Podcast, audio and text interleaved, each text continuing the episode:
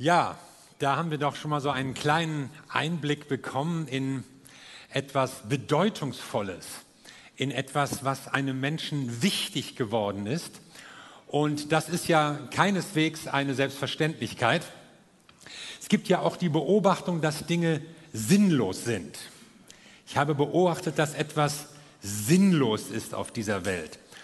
Und vielleicht fallen dir da auch Sachen ein. Ich denke da an Leute, wie manche Leute leben, wie manche Leute handeln, überhaupt wie manche ihr Leben gestalten. Da denkt man einfach, das ist sinnlos. Und du guckst vielleicht auch auf manche Leute und denkst, das ist doch sinnlos, was die machen. Man kann so sagen, dass im 20. Jahrhundert insgesamt so dieses Gefühl in der Welt aufkam, das Leben ist sinnlos. So die ganze die ganze Philosophie des 20. Jahrhunderts war eine sehr von, von irgendwie der Sinnlosigkeit des Daseins geprägte. Ja, man spricht ja vom Existenzialismus und da sagte man einfach, ja, der Mensch ist einfach da, aber wozu? Es gibt ihn, aber warum? Der Mensch ist geworfen in sein Da, sagte der Philosoph Heidegger. Und aber was das sollte und wozu, das war allen Leuten irgendwie unklar. Ihr macht jetzt gerade das Spielchen mit. Wir wollen mal herausfinden, wie lange er ohne seine Kanzel predigen kann. Wir probieren es mal aus. Also, die Philosophie des 20. Jahrhunderts war von der Sinnlosigkeit geprägt, weil eben auch durch Weltkriege, durch Massenvernichtungswaffen, durch Katastrophen war irgendwie so der Fortschrittsoptimismus zerbrochen. Diese positive Stimmung, die noch 100 Jahre vorher geherrscht hatte, das war alles irgendwie zerflossen und zerstäubt. Vielen Dank, Schwester. Und hat irgendwie dazu geführt, dass die Leute dachten, es hat alles keinen richtigen Sinn mehr. Und wenn du denkst, das ist so ein Thema des 20. Jahrhunderts, sage ich dir, oh Moment, das sind nämlich Fragen, die sich Leute schon immer gestellt haben. Schon vor langer Zeit, sogar in der Bibel schon. Da gibt es einen gewissen König Salomo.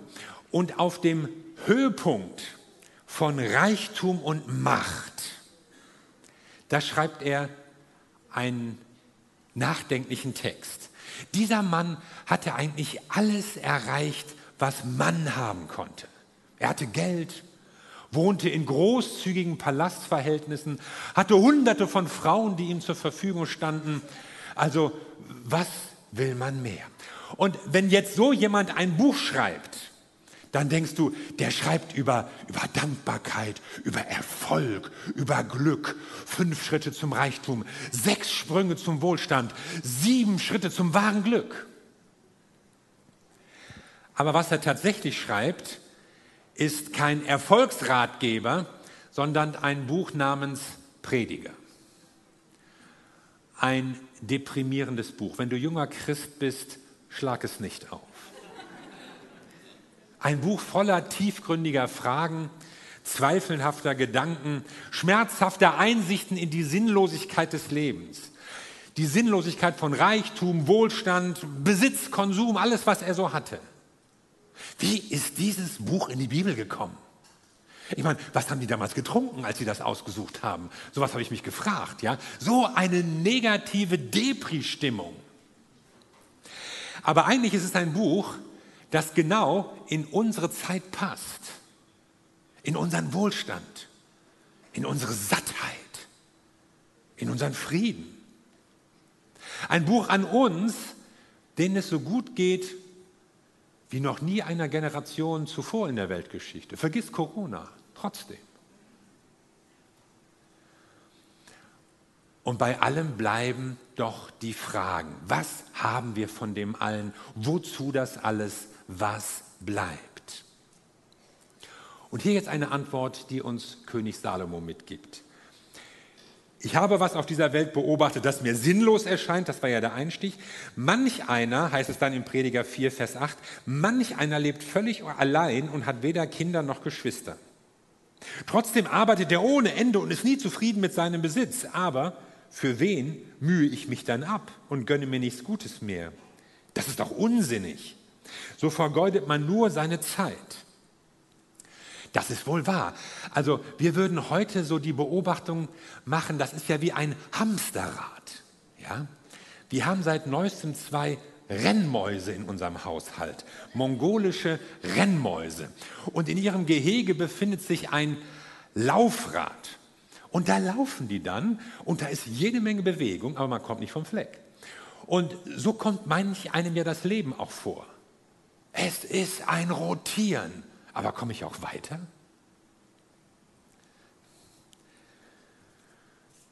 Ich war letztens auf einer Beerdigung und da sprach ich dann mit der Tochter des Verstorbenen, auch keine junge Frau mehr, es war ein älterer Herr.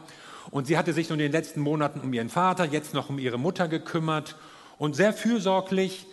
Und dann sagte sie so, ja, ich werde ja auch nicht jünger und so, wir selbst haben keine Kinder, wer wird das dann für uns machen? Ja, man kommt manchmal so in der, irgendwann in das Alter, da denkt man über solche Fragen nach, wie, wie arrangiere ich dann mein Leben, wenn ich keine Verwandten, keine Kinder, keine Familienmitglieder habe? Und sich für andere einzusetzen oder gerade auch in Kinder zu investieren, nicht nur so für sich allein und sein Vergnügen und seinen Konsum gelebt zu haben, das ist anscheinend ein tief sitzendes Bedürfnis, von dem auch dieser Text hier spricht. Ein jahrtausendealtes Anliegen. Und was Salomo uns ja zeigt, ist, in diesem Investment für die nächste Generation, da taucht etwas von Sinn, von Bedeutung auf. Auf diese Frage, ja, was das alles soll, da spricht er von einem Investment in die Zukunft. Das ist ja die große Thematik. Salomo will uns ja deutlich machen, ja, nur, nur leben, nur konsumieren, nur vergnügen, nur genießen, nur sterben, das ist es doch nicht. Da muss doch was bleiben. Und dann geht es weiter. Zwei haben es besser als einer allein, denn zusammen können sie mehr erreichen. Stürzt einer von ihnen, dann hilft der andere ihm wieder auf die Beine. Doch wie schlecht steht es um den, der alleine ist, wenn er hinfällt. Niemand ist da, der ihm wieder aufhilft. Wenn zwei in der Kälte zusammenliegen, liegen, wärmt einer den anderen. Doch wie soll einer alleine warm werden? Einer kann leicht überwältigt werden, doch zwei sind im Angriff gewachsen. Man sagt ja auch, ein Seil aus drei Schnüren reißt nicht so schnell. Warum haben zwei es besser? Salomo spricht hier drei Stichworte an. Er spricht von Wärme, er spricht von Stützen und er spricht von Schutz gegen eben Kälte, Stürzen und angegriffen werden. Vor vielen Jahren war ich mal mit Heidi auf Reisen, meiner Frau, und wir waren so in Kampanien rund um Neapel unterwegs. Und wir wollten natürlich auch mal wissen, wie das so aussieht, wenn bei Capri die rote Sonne im Meer versinkt. Und so fuhren wir nach Capri und waren den ganzen Tag da unterwegs und wir hatten nicht viel Geld und wir hatten auch nichts gebucht und so Hotel und Herberge. Wir dachten, ist doch warm in Italien, oder? Wir schlafen einfach draußen. Wir hatten uns so, so ein Bettlaken mitgebracht, dass man so was unten hinlegen konnte und natürlich unsere Badehandtücher. Und das wird reichen, es ist heiß unter der Sonne Kampanien. So, und dann waren wir noch am Abend, so als es schon äh, ein bisschen die Sonne nach unten ging, in der herrlichen Grotta Azzurra. Kennt ihr das? Da konnte man damals einfach so reinschwimmen. Ja, und dann schien die Sonne so da rein, unten in der Höhle durch, durch das Wasser und tauchte die Höhle da in ein fantastisches Blau. Heute ist das alles gesperrt. Ja, es ist echt ein Frust. Ja, wir haben früher so viele Sachen gemacht, die heute alle verboten sind. Also die Reisebüros haben ja schon das Angebot auf den Spuren von Wolfs Hochzeitsreise und so schon lange vor Corona aus dem Angebot genommen, weil es alles verboten ist. Aber wir waren jedenfalls in dieser Höhle und haben uns dann mit den Handtüchern abgetrocknet. Und dann setzten wir uns abends so auf einen schönen Hügel und beobachteten eben, wie die rote Sonne bei Capri doch nicht im Meer versinkt. Also im Juli versank sie eher hinter einem Berg, aber es war trotzdem schön. Aber als sie weg war, war auch die Wärme weg. Und wir breiteten dann so unser hauchdünnes Laken aus und legten uns unter die Handtücher, aber die waren ja nass, das hatten wir ganz übersehen, ja. Die waren ja nicht triefend, aber immerhin feucht genug. Und äh, so lagen wir dann da und es wurde kalt. Jetzt nicht eiskalt, aber, aber kalt genug, ja. Und wir hatten schon alles an, wir hatten ja auch gar nicht viel mit. Und, und wir, wir, nahmen dann irgendwann diese Decke von unten drunter, legten die über uns rüber und dann diese feuchten Handtücher und wir, wir rückten immer enger zusammen und eigentlich lagen wir zusammen so in einer Ackerfurche, um uns gegenseitig so ein bisschen zu wärmen und, und bloß nicht bewegen, damit irgendein Zipfel des Handtuchs nicht noch verrutschte. Also es war grauenvoll, ja. Und dann war noch in der Nähe eine Kirchturmuhr, die schlug alle 15 Minuten. Wisst ihr, wie langsam 15 Minuten vergehen können? Du bist gerade entschlummert, Gong, und bist wieder daran erinnert, dass es nur 15 Minuten waren. Also, das war unsere Nacht auf Capri. Und daran musste ich denken bei diesem Vers, wenn zwei in der Kälte zusammenliegen, dann wärmt einer den anderen. Wir haben es versucht und wir haben es überlebt. Ja? Also alleine hätte es vielleicht überhaupt nicht funktioniert. Manchmal bin ich ja auch froh, wenn ich so alleine meine Ruhe habe. So wenn alle mal aus dem Haus sind und so. Aber das dauert meistens nicht lange. Dann rufe ich schon an, hey, wann kommt ihr eigentlich und wieso seid ihr zu spät? Und also schwierig. Ich bin froh, wenn sie alle wieder da sind. Man spricht ja von sozialer Kälte heutzutage. Und man meint damit sowas wie, wie Egoismus, Gleichgültigkeit gegenüber der Not anderer Menschen, seines Alte, seines Kranke, seines Geflüchtete, was auch immer. Man meint damit, dass Leute sich nur um sich selbst drehen, nur sich um sich für sich selbst interessieren, um ihre eigenen Dinge kümmern. Ich kümmere mich um meinen Kram, kümmere du dich um deinen Kram. Wenn jeder für sich selbst sorgt, dann ist doch für alle gesorgt, hat der deutsche Philosoph Dieter Bohlen mal gesagt. Aber so funktioniert Gemeinschaft nicht. So funktionieren Menschen auch nicht. Wir brauchen Nähe, wir brauchen Austausch, wir brauchen Gemeinschaft und Beziehung. Denkt nicht nur an euren eigenen Vorteil, hat Paulus mal geschrieben in Philippa 2. Jeder von euch soll auch das Wohl des anderen im Auge haben. Das ist ja so ein beliebter Hochzeitstext, wird immer wieder gerne gewählt. Erst gestern habe ich ihn wieder mal zitieren dürfen, aber eigentlich geht es um die Gemeinde. Es geht um Zusammenhalt unter Christen. Wie kann die Gemeinde dieses Bedürfnis stillen? Wie kann das auch außerhalb von Familie passieren, bei Singles? Also meine Beispiele waren ja jetzt eher so aus dem familiären Rahmen. Wie ist das, wenn du, wenn du keinen hast, mit dem du dich in jede Ackerfurche schmiegen kannst? Ich weiß von Menschen, die sind von anderen buchstäblich hindurchgetragen worden, gerade in schweren Lebenskrisen, Krankheit, Tod des Ehepartners, Scheidung vielleicht. Ich weiß von Menschen, die wären vielleicht am Leben, an der Gemeinde, sogar an Gott verzweifelt wenn da nicht jemand gewesen wäre, der sie in diesem Moment getröstet, gehalten, getragen hat. Und deshalb sind Beziehungen, Kleingruppen auch so unglaublich wichtig. Manche trauen sich das ja nicht zu, eine Kleingruppe zu machen, ein Gespräch zu führen, Fragen zu beantworten, gar ein biblisches Thema zu erklären. Nein, kann ich nicht. Aber du kannst doch Kaffee kochen oder Tee oder eine Packung Kekse öffnen oder Saft einschenken oder Milch natürlich, äh, was auch immer. Du kannst einen Raum schaffen, in dem Menschen sich wohlfühlen, auch wenn er vielleicht nicht so groß ist. Oder ihr könnt euch woanders treffen, gibt es ja auch die Möglichkeit. Nutzt doch die Gelegenheit, mit Menschen zusammenzukommen, sie kennenzulernen und zu merken, da werde ich mitgetragen. Ja, das will ich. Und wenn du merkst, ja, das wäre schön, das hätte ich gerne, dann investier doch da hinein. Ich habe die Beobachtung gemacht, dass Leute oftmals das, was ihnen wichtig ist, auch als eine Berufung in sich tragen. Also das, was eigentlich passieren müsste, da sind sie selbst die Antwort drauf und können das machen. Wenn es dir wichtig ist, mit Menschen zusammenzukommen, hey, dann lade sie ein. Wenn es dir wichtig ist, dass gute Beziehungen existieren, dann investiere in sie. Wenn du dich, was weiß ich, auch aufregst über Rassismus, ja, dann lade doch Menschen anderer Hautfarbe ein und, und in dein Haus und in dein Leben und in deine Gemeinde und teile etwas mit ihnen. Und vielleicht fallen dir da noch weitere Beispiele ein. Aber deutlich wird, wir Menschen brauchen Wärme. Wir brauchen die Nähe anderer Menschen. Wärme entsteht durch Beziehung. Ein Physiker würde jetzt sagen, Wärme entsteht durch Reibung.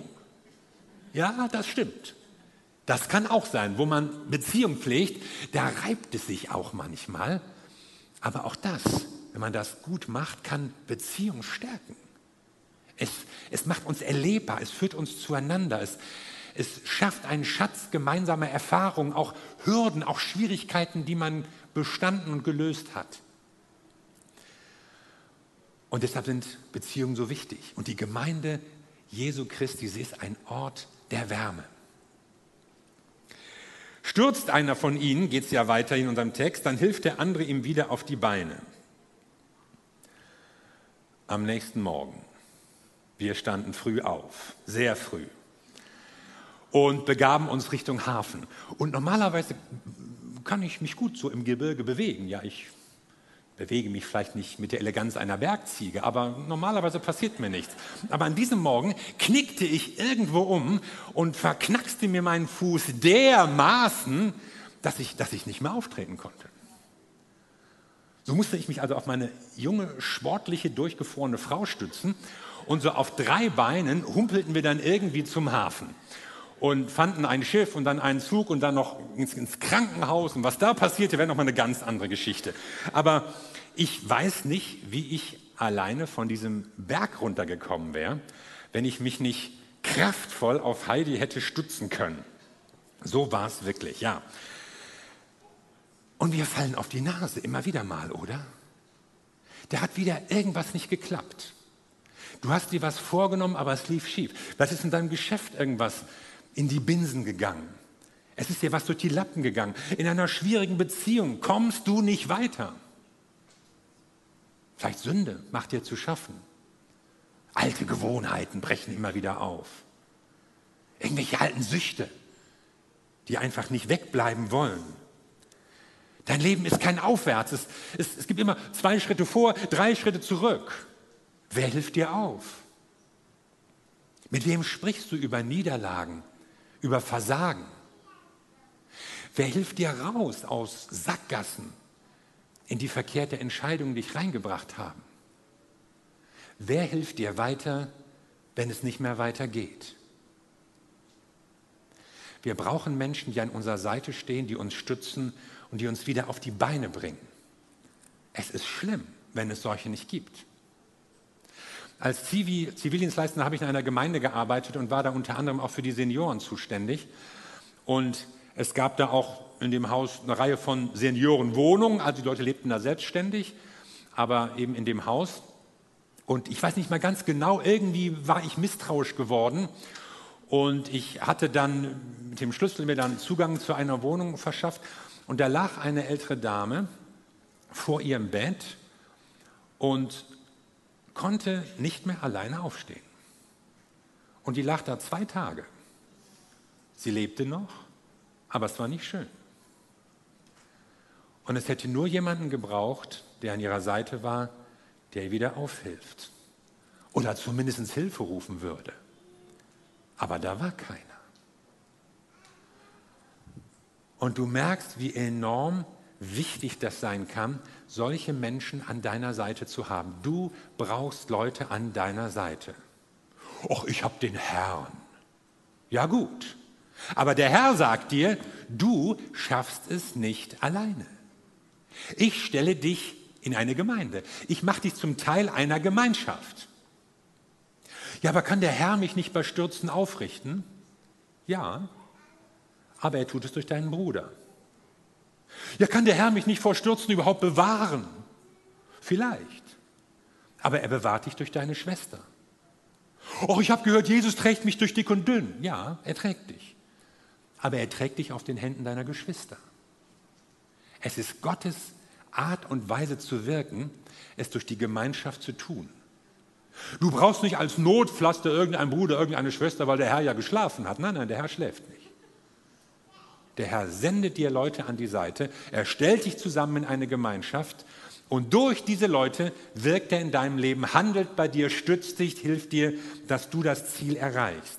Sonst stürzt, stürzt du und kommst nicht wieder hoch. Und stürzen werden wir alle. Das passiert. Wir fallen alle mal auf die Nase. Aber damit du wieder auf die Beine kommst, brauchst du einen Bruder, eine Schwester an deiner Seite, die dir hilft und die dich wieder aufbringen. Drittes Stichwort hier, einer kann leicht überwältigt werden, doch zwei sind dem Angriff gewachsen. Als wir an dem Morgen an einem alten, baufälligen Haus vorbeikamen, öffnete sich plötzlich knarrend eine bruchfällige Tür. Nein, nein, das war nicht so. Nein, nein. Also in dem Fall passierte jetzt nichts. Wir wurden nicht noch angegriffen von irgendwelchen Wegelagerern, Bergvagabunden, Camorra oder was es da so gibt. Nein, das war da nicht so Fall. Man würde es jetzt gerne ausschmücken. Angriff denkst du vielleicht auch, na ja, wir haben keinen Krieg, wer greift mich schon an? Die Polizei sorgt dafür, dass es einigermaßen ordentlich läuft. Angriff. Damit meint die Bibel alles, was dich in deinem Leben, in deinem Glaubensleben zu Fall bringen will. Alles, was dich von Jesus Christus wegzieht. Auch alles, was dir die Gemeinde Gottes madig machen will. Alles, was dich zum Bösen verlockt. Alles, was dich verführen will, irgendwelche Vorteile auf Kosten anderer zu ergattern. Alles, was deine Entscheidung für Jesus immer wieder herausfordert, täglich. Alle Gedanken, die dein Gottvertrauen aushöhlen wollen. Warum passiert mir gerade immer sowas? Hey, anderen passieren auch komische Sachen. Warum hört Gott mich nicht? Gott hört. Nur er macht nicht immer, was du willst. Du wirst angegriffen. Der Teufel schläft nicht, pflegte Reinhard Bonke immer zu sagen. Vielleicht ist manch einem die Sprache zu martialisch. Angriff, Widerstand, Verteidigung, Kampf. Aber die Bibel benutzt diese Metapher und zeigt, unser Glaubensleben ist eine Bewährungsprobe. Kämpfe den guten Kampf des Glaubens, sagt Paulus mal. Was willst du damit sagen, Paulus? Er will damit sagen, du musst Entscheidungen treffen, gute Entscheidungen und sie auch durchhalten. Du musst zu deinen Überzeugungen stehen, auch wenn es etwas kostet. Du musst durchhalten, auch wenn es anstrengend wird. Angriffe bleiben dir nicht erspart. Aber die Gemeinschaft macht dich stark. Die Gemeinde ist der Ort, mit dem du, an dem du mit jemandem reden kannst über das, was dich bewegt, über deine Zweifel, über deine Enttäuschung, über dein Versagen. Sie ist der Ort, wo dein Glaube wieder aufgerichtet wird durch das Wort Gottes, durch ein Lied, durch etwas, was vielleicht jemand anders in dein Leben hineinspricht. Und du merkst, ich bin nicht allein, nicht in dieser Situation, auch nicht mit dieser Erfahrung. Da sind andere, die das auch schon mal erlebt haben. Und es sind Menschen, die an meiner Seite stehen. Ich wollte euch jetzt ein Video zeigen ein herrliches Video von, einer, von einem Wolfsrudel, das eine Bisonherde verfolgt. Und ich wollte zeigen, wie die Bison sich und ihre Kinder gegen dieses Wolfsrudel verteidigen. Aber leider haben wir die Rechte nicht. Und der Techniker sagte mir, oh, schwierig. Also muss ich es euch nur erzählen. Aber das Link findet ihr natürlich im Konzept, könnt ihr euch in Ruhe angucken. Ja?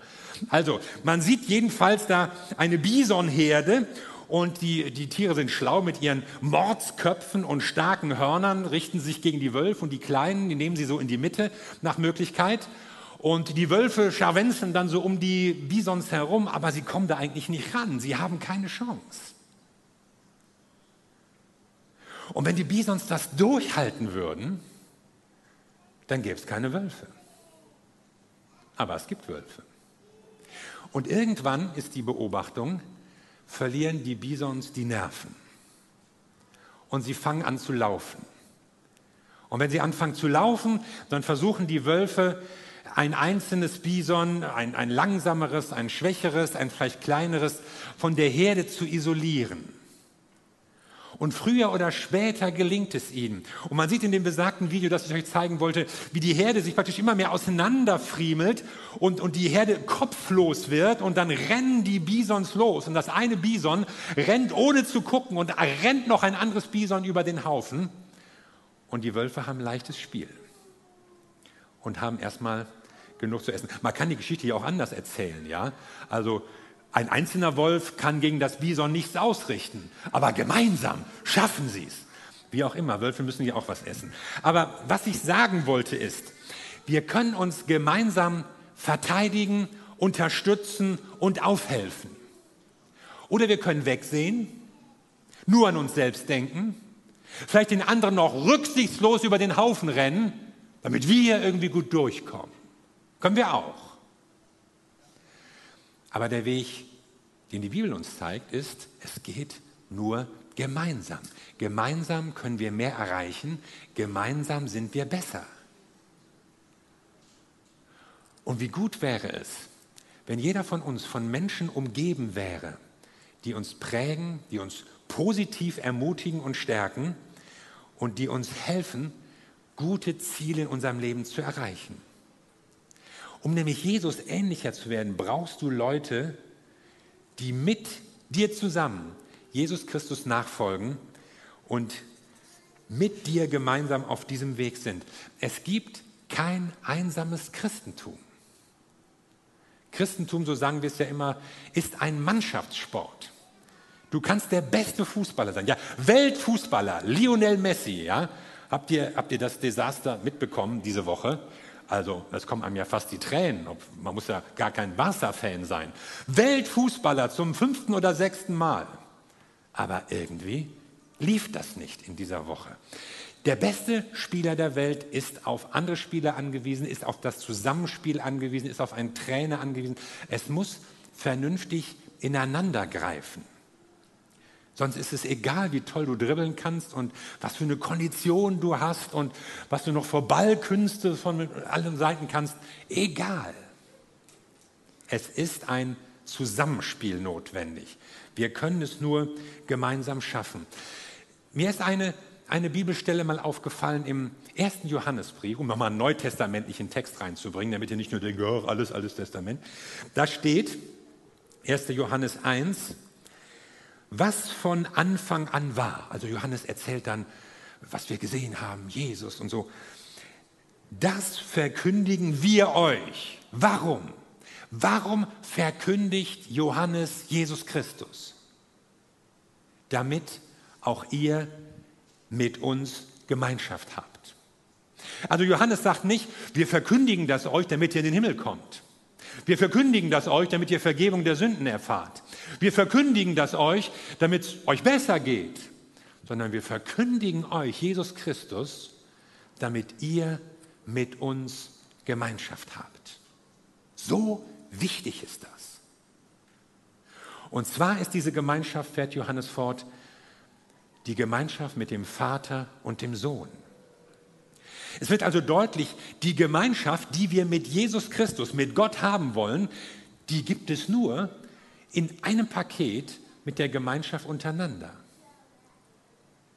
Und die Gemeinschaft, die wir als Christen haben, ist eben nicht nur so Geselligkeit und den finde ich nett und die nicht so, sondern es ist eine Gemeinschaft, in der Jesus Christus, Gott der Vater, Teil der Gemeinschaft ist. Und deshalb hat Jesus gesagt, ich will meine Gemeinde bauen. Er wollte nicht nur Einzelne retten, so das individuelle Heil. Du bist gerettet und irgendwie musst du jetzt durchkommen, bis es zum Himmel geht, sondern Jesus hat was anderes gesagt. Jesus hat gesagt, ich will eine Gemeinde bauen. Ich rufe eine Gemeinschaft ins Leben. Ja, eine Gemeinschaft aus den Geretteten und den Erlösten, aber die Rettung, die Erlösung ist nicht nur eine individuelle Sache sondern wir sind gerufen hinein in eine Gemeinschaft. Und diese neue Gemeinschaft, darin sollen Träume Wirklichkeit werden. Träume von Beziehung, von Verständnis, Träume von Liebe und Annahme, Träume von Frieden und von Gerechtigkeit. Das, wonach sich die Menschen eigentlich sehen. Oh, davon sehe ich noch zu wenig, auch in der Kirche, sagst du vielleicht. Ja, das mag sein. Manchmal gucken wir allerdings auch in die falsche Richtung. Ja, wir gucken ja eher auf die Sachen, die nicht so gut laufen. Hast du schon mal Nachrichtensprecher sagen hören, heute Morgen sind 1200 Flugzeuge sicher gelandet. Interessiert keinen Menschen. Aber wenn nur eins abstürzt, dann wird das wiederholt. Um 6, um 6.30 Uhr, um 7, um 7.03 Uhr, bis, bis in den Nachmittag. Also manchmal gucken wir auch dahin, wo die Dinge nicht gut laufen und wo es uns nervt und wer uns auf den Keks geht und sehen gar nicht das Gute, was schon überall passiert, da wo Christen zusammen sind. Aber damit wir darin noch wachsen, damit wir einfach erleben, ja, Gemeinde wird mehr und mehr zu diesem Ort des Friedens, ein Ort der Stärkung, ein Ort der Liebe. Deswegen reden wir ja drüber, deswegen lassen wir ja Gottes Wort zu uns sprechen. Deshalb machen wir das zu einer Priorität, auch hier bei uns in der Elim. Deshalb greifen wir nach den Sternen. Aber es ist nicht zu weit für uns, weil nämlich Jesus zu uns gekommen ist. Weil Jesus uns den Himmel auf die Erde gebracht hat. Er hat uns gezeigt, wie Liebe funktioniert. Er hat uns gezeigt, wie wir Gemeinschaft gestalten können. Und er hat es uns nicht nur gezeigt, sondern er hat uns auch die Kraft gegeben, denn Jesus ist nicht nur das tolle Vorbild, der alles richtig macht und vor dem wir dann immer wieder in stummem Staunen stehen und denken, oh, das schaffe ich nie, das war Jesus. Dieser Jesus sagt, ich wohne in euch. Ich verändere euer Herz von innen. Ich schenke euch ein neues Leben. Und deshalb ist Gemeinschaft möglich. Eine Gemeinschaft, wie du sie ersehnst für dich und dein Leben. Deshalb können wir gemeinsam mehr erreichen, du in deinem Leben, wir als Gemeinde.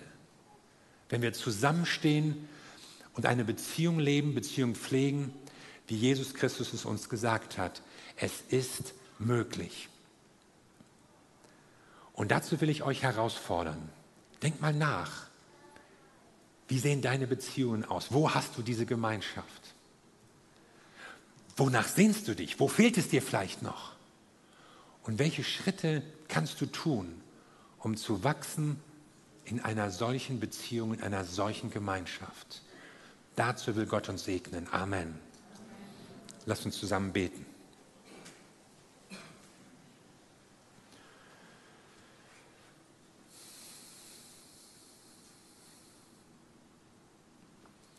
Wir danken dir, Jesus Christus.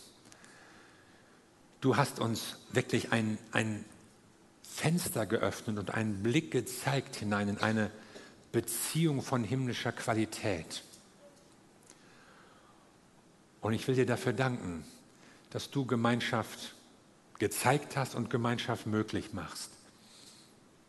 Und ich danke dir für so viele gute Beziehungen, die hier in dieser Gemeinde sind, überhaupt, dass es diese Gemeinde gibt und für den Segen und die Stärkung und die Unterstützung, die diese Gemeinde an so vielen Stellen bietet und für so viele Menschen bedeutet. Und Herr, ich bitte dich, dass du heute Morgen zu uns redest, auch persönlich, dass wir neue Schritte gehen, dass wir Raum schaffen für Menschen, die noch hineinkommen sollen in die Gemeinschaft, dass du uns den Blick zeigst für Leute, die vielleicht am Rande stehen, vielleicht vernachlässigt sind, dass du uns Mut machst, in Gemeinschaft zu investieren Und in all dem wirst du sichtbar sein, in dieser Gemeinde und in unserem Leben. Und darum geht es, dass das, was du dir vorgenommen hast, für uns, für die Elim, dass es geschieht, dass es umgesetzt wird.